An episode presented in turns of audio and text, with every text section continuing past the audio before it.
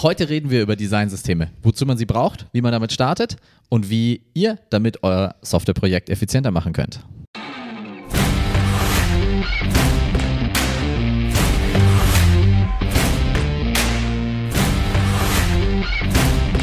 Herzlich willkommen bei Software für Menschen, dem Podcast für angewandte UX und Softwareentwicklungsstrategien und Managementstrategien für eure Softwareprojekte. Wir reden heute über Designsysteme. Ja, eins meiner Steckenpferde, äh, das mich jetzt auch schon eine ganze Weile begleitet. Ähm, genau, wir wollen vielleicht einsteigen, erstmal ähm, zu klären, was äh, Designsysteme eigentlich sind. Ähm, und da gibt es eine Analogie da draußen, die ganz oft ähm, da verwendet wird, nämlich dass das verglichen wird mit Lego. Und das ist auch wirklich gar kein schlechter Vergleich, ja, weil ein Designsystem auch ähm, ein Set von Bausteinen ist, das äh, rekombiniert werden kann, um viele verschiedene Dinge zu erstellen. Also ein Designsystem ist keine Einschränkung ähm, in dem Sinne, aber ähm, auch bei Lego gibt es Regeln. Ja, ich kann äh, zum Beispiel will Lego nicht, dass man Bausteine quer aufeinander setzt. Ähm, und genauso ist mit dem Designsystem mhm. auch. Ja, das, das kommt auch mit einem Set von Regeln einher, ähm, damit ich eben nicht, keine Ahnung, zwei Buttons übereinander setze und dann kommt äh, ein mhm. mistiges User-Interface raus. Ja. Das heißt, Designsystem ist ein abstrakter Begriff, aber eigentlich geht es um die einzelnen UI-Komponenten, die ich als Designer und Entwickler zur Verfügung habe, um meine Software zu gestalten und zu entwickeln.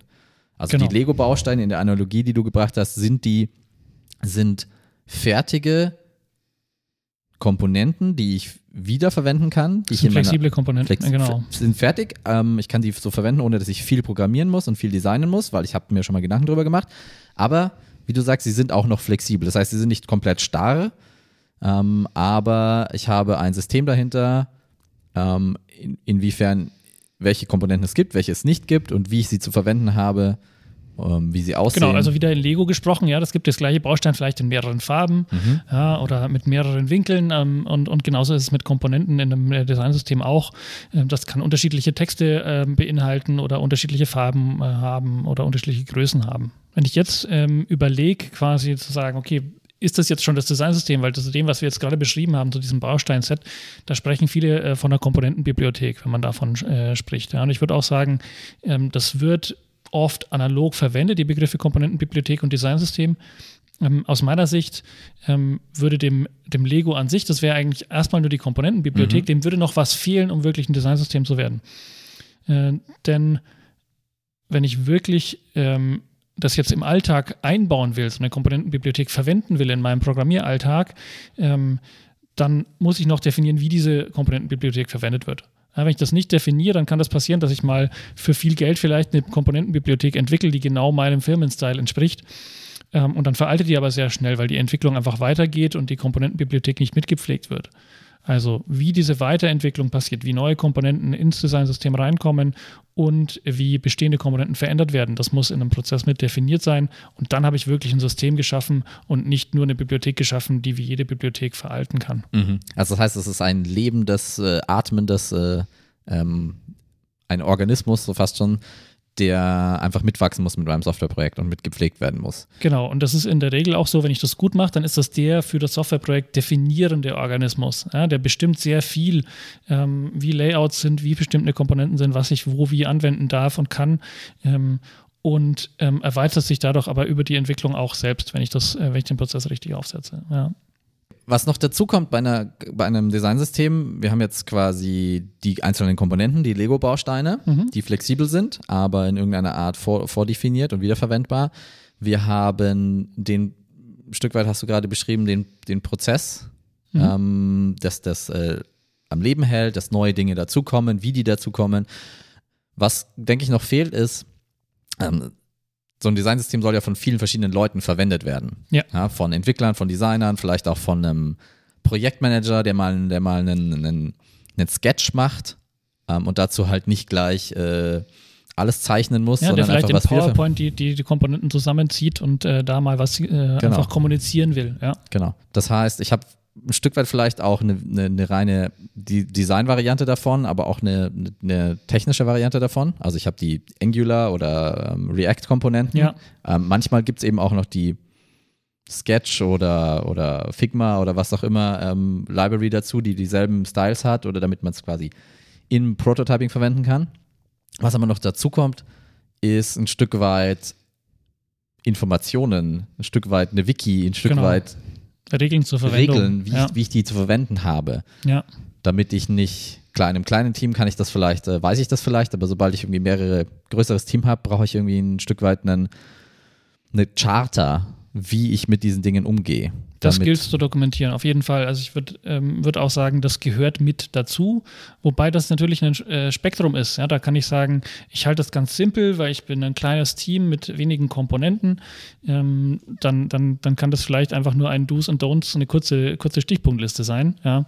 Und äh, wenn ich aber ein größeres Unternehmen bin mit mehreren Teams, die parallel an verschiedenen Produkten mit dem gleichen System arbeiten, äh, dann muss ich vielleicht da mehr ins Detail gehen und äh, das zum Beispiel in einem Wiki ausführlicher dokumentieren. Was klar. Okay, jetzt haben wir verstanden, was ein Designsystem nach unserer Definition ist. Mhm. Ich glaube, ähm, wir, wir, ähm, wir, definieren das so ein bisschen aus dem praktischen ähm, Leben heraus. Andere genau. Leute definieren das theoretischer oder reden nur über diese Component Library, über die Komponentenbibliothek, genau. Über die Lego-Steinchen. Wir würden sagen, da gehört eben noch das Außenrum, der Prozess und die Dokumente, die dabei entstehen können, noch mit dazu. Aber wie auch immer, warum brauche ich das eigentlich? Was hilft mir das? Ja, ähm, ich habe gestern Abend mit meinem Sohn ein Lego-Feuerwehrauto gebaut.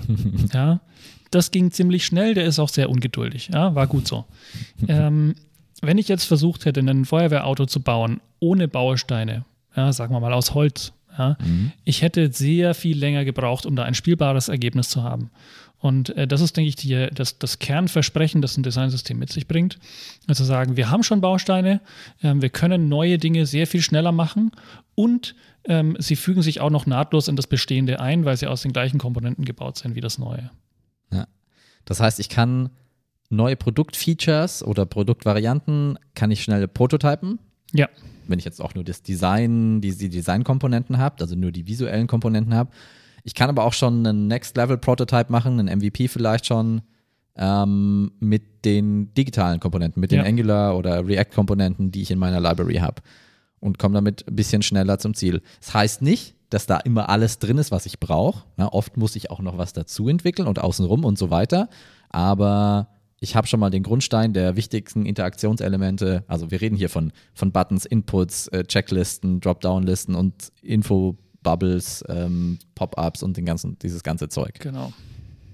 Ähm, absolut. Und ich will ja eben genau, wenn ich jetzt ein äh, Entwickler bin, auch wenn ich ein Designer bin, ja, ich will diese ganzen Detailentscheidungen nicht jeden Tag aufs Neue treffen wollen. Ja. ja ich kann sehr viel mehr Geschwindigkeit aufbauen in meiner Arbeit, ähm, wenn ich mich stützen kann auf das, was schon da ist und auf die Entscheidungen, die ich schon vorher getroffen habe und einfach in einem Designsystem festgehalten habe.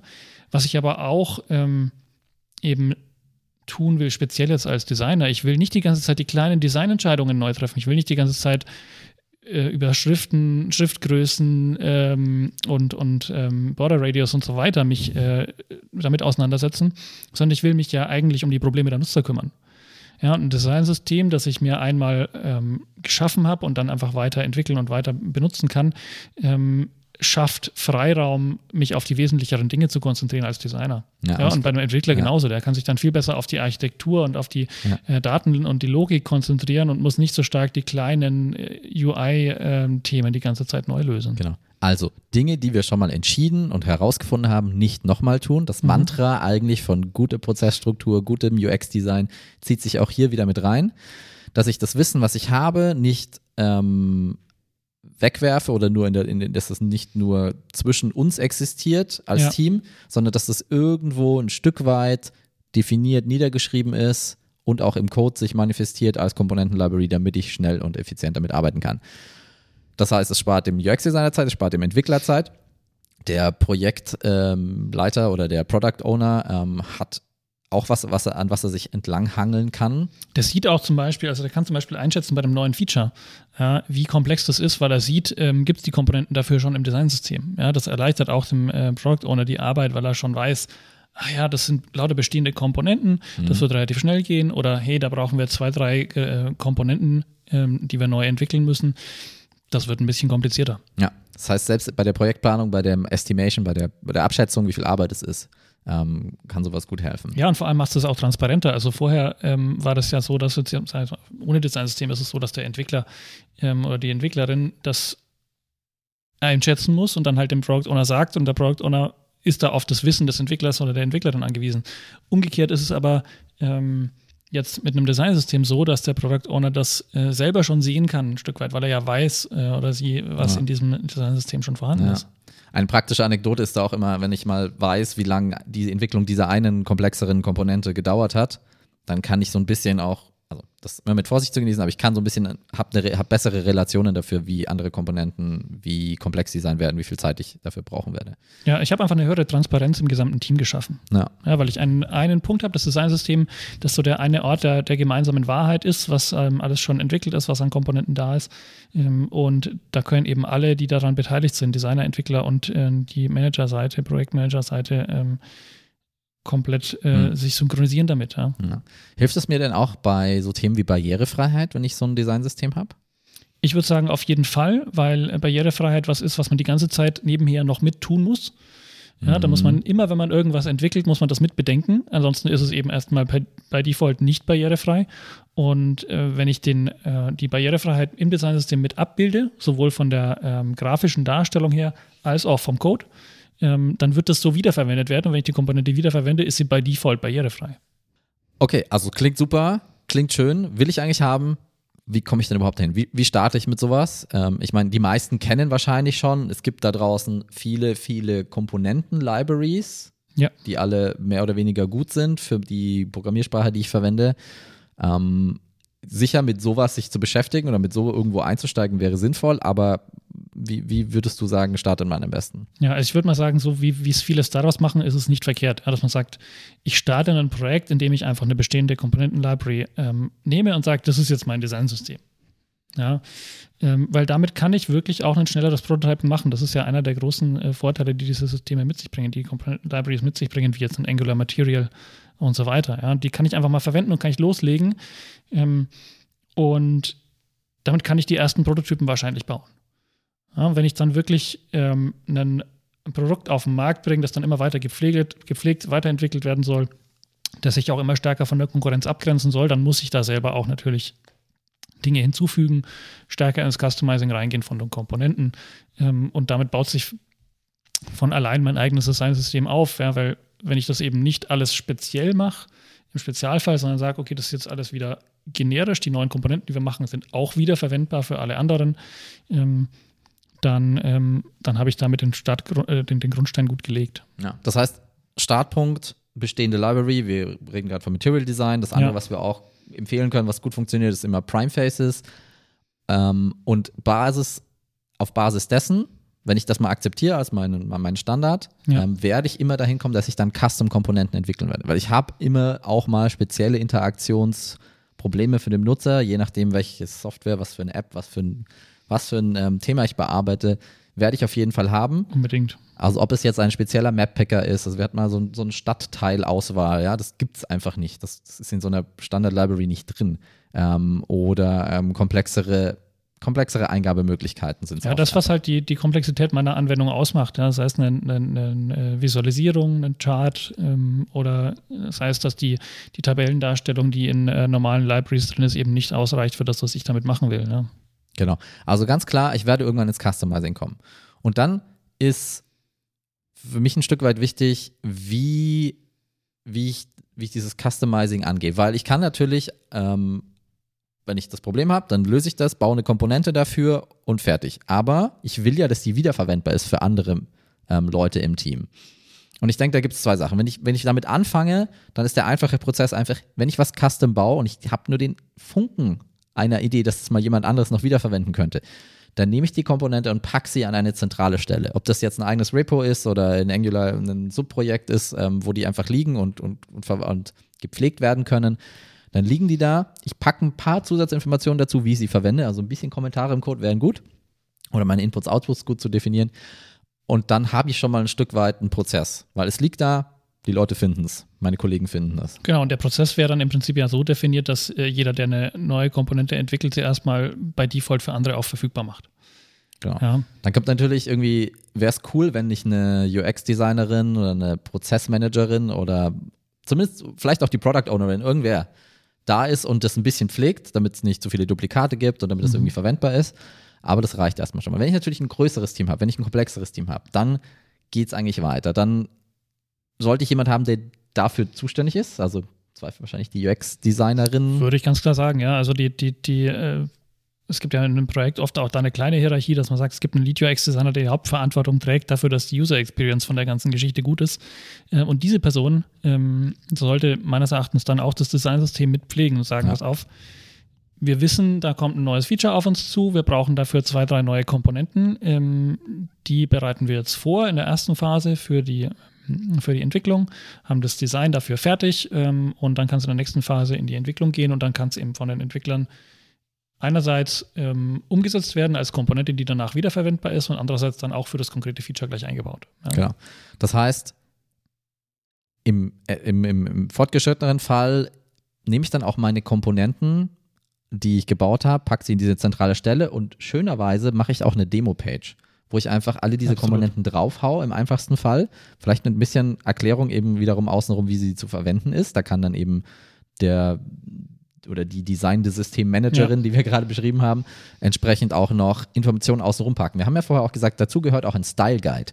Und wenn ich jetzt diesen Style Guide, der halt so ein bisschen Patterns und Regeln und Grundregeln und vielleicht auch, was weiß ich, ähm, auch das, was man Design Tokens nennt, also zum ja. Beispiel einfach Schrift, Schriftarten, einzelne Farben, ähm, Größen, also wie groß ist der Border Radius, wie groß sind die Abstände, was für einen äh, Pixel Grid oder einen, äh, einen, Grid wird da verwendet. Das sind alles so Dinge, ähm, die sind, sollten natürlich mit definiert sein und natürlich an der gleichen Stelle, wo die Komponenten auch sind. Ja, sonst genau. findet das ja keiner. Das heißt, ich habe einen Style Guide mit einem interaktiven, mit interaktiven Komponenten zusammen und zu so einem interaktiven, konsumierbaren ähm, zentralen Platz geschaffen, wo sich Designer draus bedienen können, aber auch Entwickler ähm, und damit ihre, den Entwicklungsprozess ähm, ja, beschleunigen. Weil ich habe genau, alles, was ja. ich brauche die ganze Zeit. Ja, und das wäre dann auch das, wo viele sagen, das ist dann unser Designsystem. Ja, das heißt dann auch Designsystem, ob es jetzt ein Wiki-System ist oder ein ähm, wirklich kleine selbstentwickelte Anwendung, die einfach die Komponenten alle auflistet mit, mit den Kommentaren noch mit angezeigt. Ähm, das ist dann, denke ich, für jedes Team individuell, was da, da am meisten funktioniert. Ja? Auch davon abhängig, wie viel Code die Designer verstehen. Ja. Aber ja. ja.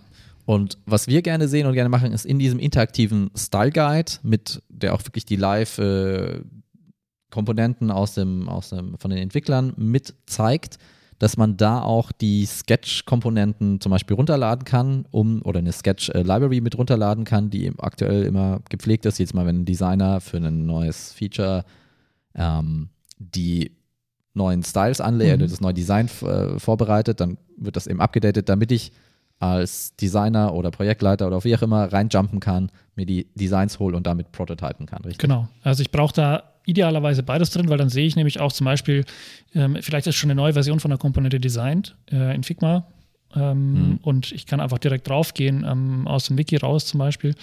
Ähm, aber ich sehe, es ist noch nicht umgesetzt, weil der Code ist noch nicht ähm, gleichgezogen. Aber dann ja. sehe ich das sofort. Ja. ja. Genau. Das ist das Entscheidende. Okay. Ich glaube, auf diesen Prozess, wie ich zwischen UX-Designerinnen und Entwicklerinnen kommuniziere, also wann quasi so ein Design für eine neue Komponente angestoßen wird, das, das geht natürlich nicht im selben Sprint, wo sie entwickelt wird und so weiter. Da können wir, glaube ja. ich, in einer späteren Folge mal nochmal drauf eingehen.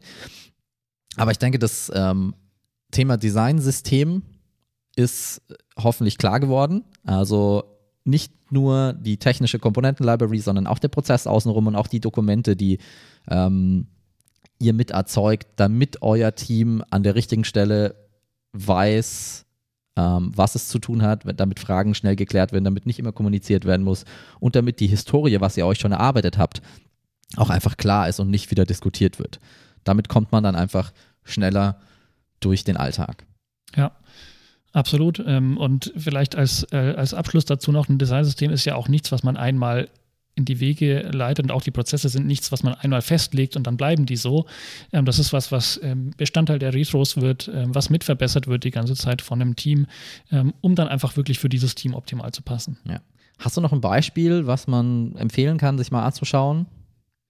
Also was ich wirklich ähm, ganz gut finde an den Dingen, die man öffentlich sehen kann, ist das Carbon äh, von IBM, mhm. ähm, weil man da eben sieht, dass es nicht nur eine Komponentenbibliothek ist, ähm, sondern da ist Auf der äh, Carbon-Seite ist eben auch beschrieben, ähm, erstens mal die Verwendung, äh, da sind die ganzen Regeln dabei, im Prinzip ein Style Guide und Guidelines ähm, mit auch Nutzungsmustern und so weiter. Und es ist eben auch mit beschrieben, äh, wie das funktioniert, wenn man contributen will. Alles klar, damit würde ich sagen, sind wir durch und wir sehen uns beim nächsten Mal. Ciao. Ciao.